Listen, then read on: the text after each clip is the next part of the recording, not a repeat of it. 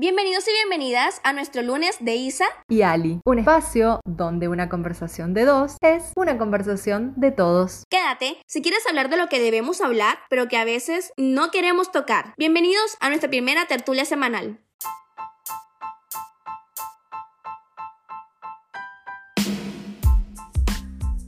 Porque todo tiene que ver con todo. Inició siendo un espacio para alejarnos del mundo y terminó siendo uno con el mundo en el centro. Hola, soy Sacia y yo, Ali Moreno Verón. Y si algo aprendimos las dos de, la, vida, es que el mundo está lleno de innumerables vínculos invisibles capaces de unir historias, personas, dolores, grandezas, lugares, vivencias con todo un mundo que no tiene tantas diferencias. Con el tiempo este espacio se expandió y se convirtió en un todo con todo, donde te compartimos preguntas, inquietudes, donde cuestionamos y enlazamos, pero sobre todo donde todos nos apoyamos. Las edades, las distancias no nos separaron, nos complementaron y por eso vivimos compartiendo nuestra filosofía de que todo tiene que ver con todo y por eso hoy todo tiene que ver contigo. Bienvenido. Hola, hola, bienvenidos y bienvenidas. Presentándoles el tema un poco de lo que vamos a estar hablando hoy, no sin antes preguntarle a mi Ali cómo está. ¿Cómo estás, Isa? Pero muy bien, encantada de compartir un nuevo episodio de este Todo con Todo. Igualmente, y no sin antes, por supuesto, presentarles un tema muy interesante que va a ser el karma. ¿Creemos en el karma, Ali? Mmm, qué buena pregunta. Y ahí creo que, creo que tenemos que hacernos otra pregunta, ¿no? Antes de, decir si creemos en el karma, tenemos que preguntarnos qué es. Por supuesto. Porque por ahí decimos que karma es como una carga, o cuando decimos ya te va a alcanzar el karma, es como algo que, mm, por ejemplo, es como consecuencia de mis acciones, digamos, de lo que yo hago hoy, esta cosa de acción-reacción, pues algo que yo traigo de, antes, de vidas pasadas, de generaciones anteriores y cosas así, de las que yo no soy tan responsable y me cae tipo mochila de arriba. Creo que ahí tenemos como dos miradas, como dos perspectivas y, primero, antes de, de, definir si creemos en el karma, tenemos que definir en qué, ver en qué casillero, en qué creencia de karma estamos o si creemos en esas dos versiones. A lo mejor hay más. Para mí, el karma es un tema con un significado que comencé a buscarle desde hace un tiempo, porque cuando escuchaba la palabra, hace mucho tiempo, porque sabemos de que fue una palabra que en, en un punto estuvo muy de moda y muy usada, todo era como, ay, es el karma, ay, te pasó esto, es el karma. Y como era una palabra muy repetitiva, iba hacia el lado negativo, ¿sabes? Era como todo lo malo que te pasa es el karma que tienes por lo que has hecho y es como, no sé si existe alguna entidad suprema que te está mandando el conflicto y esto del premio y el no tan premio que, que muchas veces tenemos en la vida y está como una persona hacia arriba al lado de nosotros mirándonos y diciéndonos, ay, te estoy observando, te estoy viendo lo que estás haciendo, no estás haciendo. Y luego de, como luego del tiempo, te voy a mandar el karma. Entonces, siempre lo había visto como de esa manera, como si hubiese una persona que me estuviera juzgando prácticamente. Y, y era también por este lado negativo que siempre, siempre para mí hacía una conexión. Entonces, luego de, ahora que digamos, me puse a investigar mucho más, la información creció, yo la busqué, porque también la información se busca, y me fijé mucho en, en, otros significados que tiene el karma y para mí se convirtió hoy por hoy en una creación. Es como, para mí el karma es igual a la vida que yo hoy estoy creando y no lo veo desde el lado negativo en el cual yo digo como, ay, me pasa algo mal, hoy me caí, pagué por algo que hice en algún punto de la vida, porque creo que también se devuelve de muchas maneras muy lindas. Es como, claro, hoy me pasó algo grandioso y muy seguramente es la consecuencia de muchas acciones y decisiones que yo he ido tomando en el transcurso de mi vida. Entonces también creo que es una palabra muy interesante de analizar aquí hoy contigo, porque muy seguramente todos hemos visto este lado negativo del karma en el que realmente la pregunta sería, ¿el significado es el correcto que le hemos dado o hemos también hecho de una palabra algo totalmente distinto y atroz? ¿Es qué significado queremos darle? Bueno, esta, esta idea del karma como causa y efecto creo que encuadra en esto que estás diciendo, porque si lo vamos a tomar como, como una cuestión de causa y efecto, si yo hago buenas acciones, el efecto va a ser bueno, o sea, no necesariamente tiene que ser malo, digamos. Y si lo que hago no es tan bueno, bueno, el karma me, me devolverá lo mismo que hago. No es castigo, sino simplemente acción-reacción. Como que todo vuelve, como si fuera un boomerang, desde esa mirada, pero también está la mirada donde, donde vemos el karma como una mochila que me llega, de la cual yo no tengo control y es como que ya, ya viene, digamos, yo ya llego y ya traigo esa mochila y es algo de lo cual yo no tengo demasiado control porque no, no son acciones mías, sino que son acciones de, de los previos a mí. Esa es una visión un poco más rara del karma. Claro, también creo que es bastante interesante preguntarnos porque siento de que mi visión cambió referente al karma en el momento en que me he vuelto un poco más consciente de la vida que llevo. Es como nuestro nivel de conciencia poco a poco comienza a ir determinando nuestro futuro y muchas veces nosotros no nos damos cuenta o no somos capaces de verlo. Y una pregunta que yo comencé a realizarme, que escuché un día de Sadhguru, que, que es un gurú que me gusta mucho escuchar, no sé si por ahí lo has escuchado, él me encanta, entonces siempre como que lo estoy oyendo y, y anotando en, en, un cuadernito como los mensajes que yo recibo de, de su parte y en una de esas él preguntó hoy te levantas, ¿cierto? Imagínate que hoy te levantaste. En el momento en el que estás escuchando este podcast, todo lo que has hecho, qué tan consciente has sido. Y yo lo tomé como qué tantos puntos del 1 al 100 has sido consciente en el día de hoy. Porque muchas veces también hacemos cosas muy automáticas. Es como levantarnos es automático, cepillarnos los dientes es automático, cepillarnos el cabello es automático. Son cosas de que ya hacemos y muchas veces ya ni nos preguntamos por qué hacemos. Simplemente fueron cosas aprendidas y uno dice como, ay, ya estoy como rehaciendo lo mismo de siempre y se vuelve una normalidad y muchas veces no somos conscientes de las cosas tan simples que nos pasan en nuestra vida, de nuestras decisiones también, y sin darnos cuenta, esas pequeñas acciones de las que no somos conscientes es lo que finalmente se va convirtiendo a futuro en un karma, porque es como, claro, mis decisiones hoy, las que estoy tomando por hoy en el presente, en el ahora, es lo que finalmente pasa un futuro, porque como decíamos creo en la temporada primera que hablamos mucho sobre un, un episodio donde exactamente recuerdo que yo hablaba respecto al, al, ahora, como el vivir el presente y que prácticamente la mejor manera de ahorrar nuestro futuro y nuestro pasado es viviendo en el ahora, en el día y en el minuto en el que estamos y en el que tenemos realmente vida que es este, no es el de mañana, no es el de un día anterior, porque esos ya no están, esos ya se fueron o no han llegado, sino solamente el ahora. Y creo que de cierta forma esto tiene mucho que ver y se une de, de una manera muy coherente con lo que es el karma. Creo que mmm, rescato ahí algo interesante que es poner conciencia. No tenemos control porque son cosas que nos pasan, nos llegan de arriba, las heredamos, las qué sé yo, y cuando empezamos como a poner conciencia, cuando empezamos a ser el actor principal de la vida, no alguien a quien la vida le pasa, sino alguien que tiene un cierto control o un cierto poder de decisión, aunque ese poder de decisión sea simplemente el cómo me voy a tomar las cosas y qué nombre le voy a poner, si voy a decir, uy, me pasó esto que es malo porque es mi karma, o voy a decir, a ver, me pasó esto malo. ¿Por qué? ¿Cómo lo puedo resolver? ¿Cómo lo puedo mejorar? ¿Cómo lo puedo cambiar? ¿Qué le puedo sacar de bueno? Porque no necesariamente tiene que ser totalmente malo. Entonces, cuando nos volvemos actores protagonistas, cuando empezamos a tomar acción y ponemos conciencia, como bien dijiste, creo que ahí podemos salirnos y corrernos de esta, de esta idea del, del karma como como cosa fija, como cosa heredada, como mochila que nos cae del cielo, como algo sobre lo que no tenemos control y, y no descartar esta otra visión del karma como causa y efecto para poder prestar atención que ante ciertas acciones puede haber ciertos efectos, pero prestando atención y siendo conscientes. Entonces, si yo decido accionar en cierta dirección, saber que puede haber tal efecto.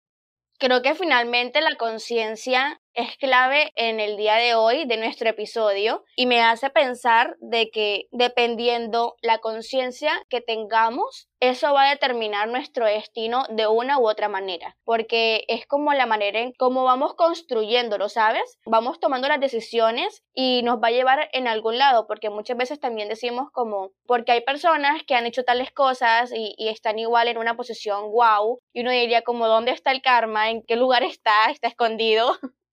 Y uno dice como, claro, eh, son personas que, entre comillas, para la sociedad no son personas buenas, tal vez tienen en este momento una salida monetaria buena, están viviendo en un lugar estable y tienen muchas cosas que al compararlo contigo tú dices como, ay, pero yo, yo siento que he hecho cosas mejores que esa persona, pero no estoy en la posición en la que la persona está, ¿qué está pasando con el karma? ¿No está funcionando? ¿No existe? ¿O cómo es? Y también creo de que, de que el karma se convierte muchas veces en algo individual y social. Es como no es el mismo karma el que tienes tú desde tu decisión, desde tu lado personal, ese karma en el que nadie influye, solamente tú. Y también está ese karma que viene desde hace mucho tiempo, porque creo que también hay una memoria colectiva, por decirlo de una forma, en el que hemos pasado por tanto como sociedad, digamos, guerras, conflictos, y son pequeñas secuelas que de una u otra manera también hacen parte de una toma de decisiones colectivamente. Entonces ahí también hay un karma. Y muchas veces creemos de que ese karma no existe porque a veces también somos como un poco individualistas y solo creemos de que hay cosas muy para uno y no realmente social, pero sí,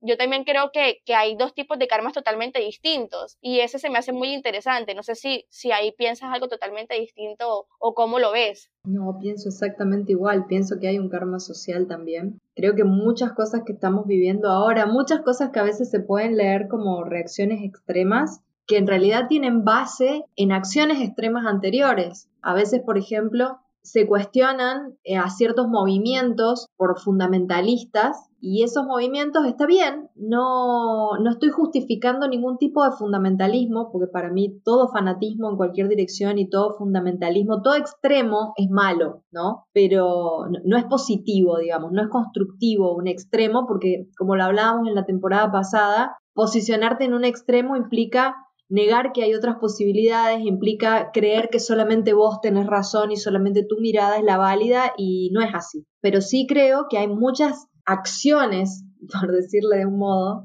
acciones o situaciones en el día de hoy, socialmente hablando, que son reacciones porque ahora hay un espacio para poder reaccionar ante algo que viene de hace mucho y que era de hace mucho, pero hace mucho que no hay espacios ni formas de reaccionar, recién ahora se puede. Entonces la acción es extrema ante una causa que en su momento fue extrema. Eh, como que en el karma social a lo mejor se extienden más los tiempos, pero, pero lo entiendo totalmente como vos.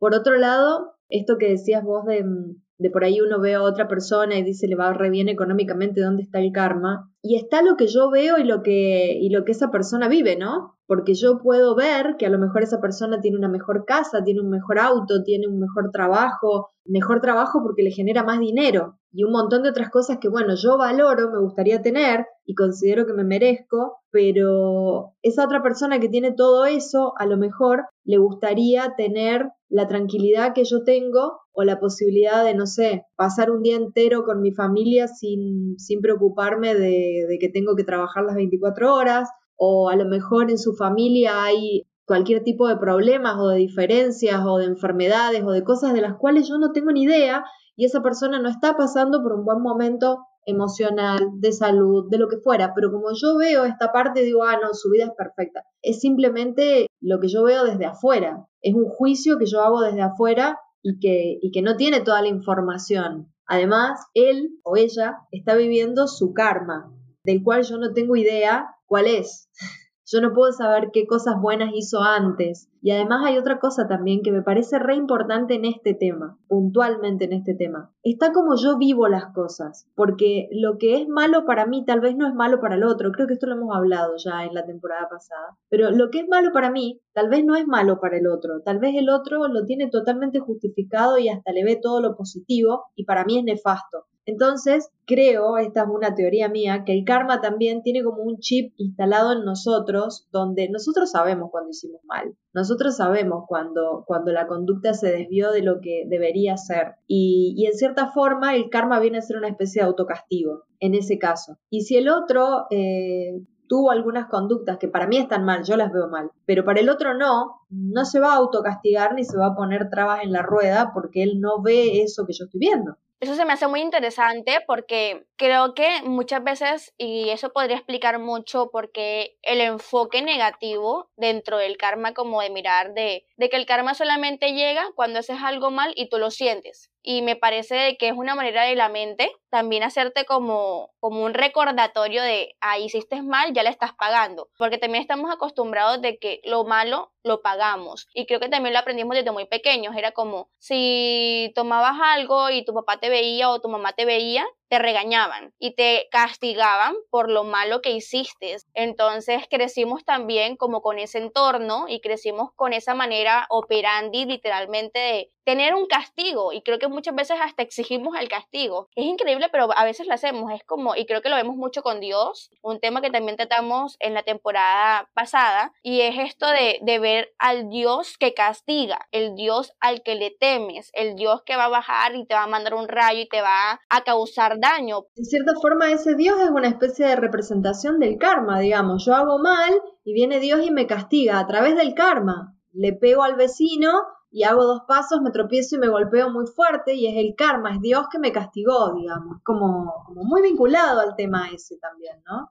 Sí, es una manera de nosotros mismos hasta autocastigarnos, se podría decir. Ni siquiera necesariamente de que otro te castigue. Y también creo que es hasta dónde pones el ojo, porque fue algo que me dijiste y fue algo que me quedó muchísimo, y es muchas veces sentimos de que atraemos cosas o sentimos de que algo que pensábamos luego pasó y pasó porque ya yo lo había pensado y ya yo lo había sentido. Pero muchas veces no necesariamente es así. Muchas veces hay cosas que pasan y tienen que pasar y no tiene nada que ver con algo que hayas hecho o no tiene nada que ver con algo que tú hayas atraído. Entonces también creo que donde tú pones el, eh, no sé, el ojo o donde, donde te enfocas, más lo ves. Y creo que me pasó mucho este mes, me ha pasado, que una amiga me dijo como, ay, fui, eh, vive en, en Panamá y había como tipo una, colocaron como todas las obras de Van Gogh fue a verla y me mostró y te juro literalmente de que todo el mes me lo he pasado viendo personas con o un libro que dice Van Gogh o una publicación que dice Van Gogh, cualquier contenido que tú quieras que yo nunca antes había visto literalmente y ahí estaba. Y yo me pregunto, ¿realmente siempre ha estado y siempre me ha parecido y yo no lo había visto? Y ahora, de que alguien me lo mostró y para mí se hizo consciente, porque está bien consciente, es que lo puedo ver. Es lo que hablábamos. Sí. Es lo que hablábamos la otra vez de, la, de que cómo se fija la atención, digamos. Estoy buscando algo de ciertas características y investigo acá y de repente salgo a la calle y empiezo a ver eso por todos lados cuando antes no estaba. Entonces decís, ¿qué pasó? Ahora hay más eso en la calle? No, siempre estuvo, solo que yo antes mi atención estaba en otra cosa, qué sé yo. Antes me, me, gustaban los perros, entonces le prestaba más atención a los perros y ahora veo gatos por todos lados porque tengo gatos. Como la atención tiende a fijarse en ciertas cosas y a no ver tanto otras. Totalmente, y creo que eso me hace ver y me hace pensar esto de, de retomar el karma en Realmente para mí el karma no es un premio o un castigo, es cero eso, ni siquiera me lo imagino por ahí. Realmente son acciones. Yo creo que me quedo hoy por hoy con ese, esa definición que me gustó muchísimo, porque también siempre vas a encontrar definiciones distintas y está bien, y, y uno a la final va encontrando el concepto que más se acerca a lo que uno quiere que eso represente para uno y lo que le quiere sacar a ese significado. Sabes de que esto viene un poco desde el, budismo, el hinduismo y ya desde ahí son términos un poco más, más hechos y elaborados, ya más de lectura y, y de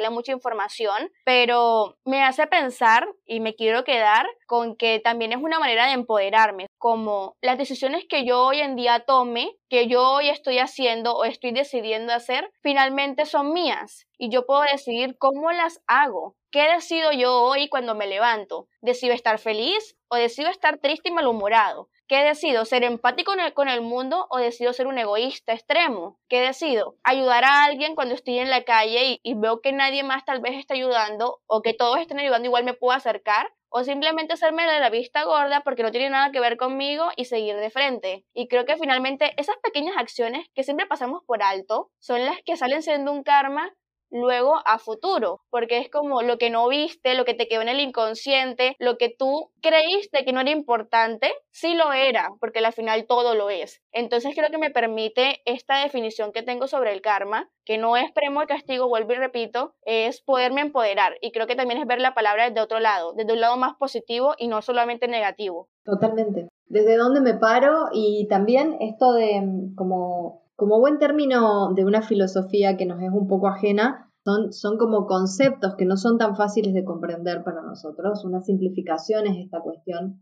pero sí me parece que mm, tiene que ver con eso, ¿no? Me hago cargo, me hago responsable de mi vida, de mis acciones y de mis elecciones y le pongo conciencia. Creo que me quedo con eso como resumen, como no importa en realidad tanto el karma, sino yo construyo mi karma.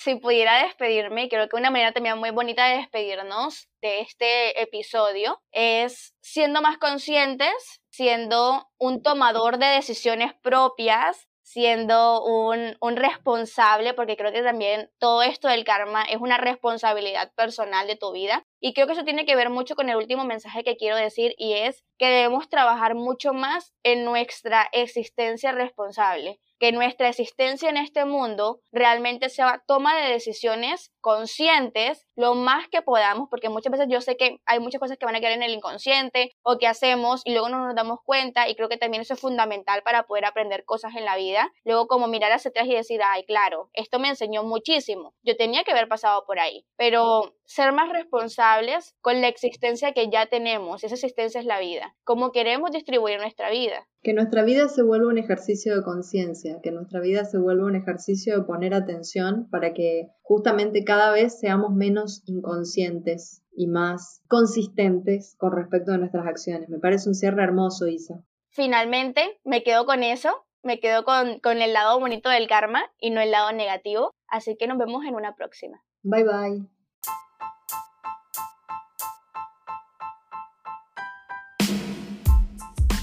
Llegamos al final de este episodio. Y no nos podemos ir sin antes invitarles a que nos sigan apoyando. ¿Cómo, lo pueden hacer? Escuchando y compartiendo nuestros episodios para así seguir creciendo. También pueden encontrarnos en todo con todo, nuestra comunidad de Instagram. Y nuestros Instagrams personales encontrándome a mí como arroba isaciad y a Ali como Ali Moreno Verón. Gracias, por, llegar, hasta, aquí.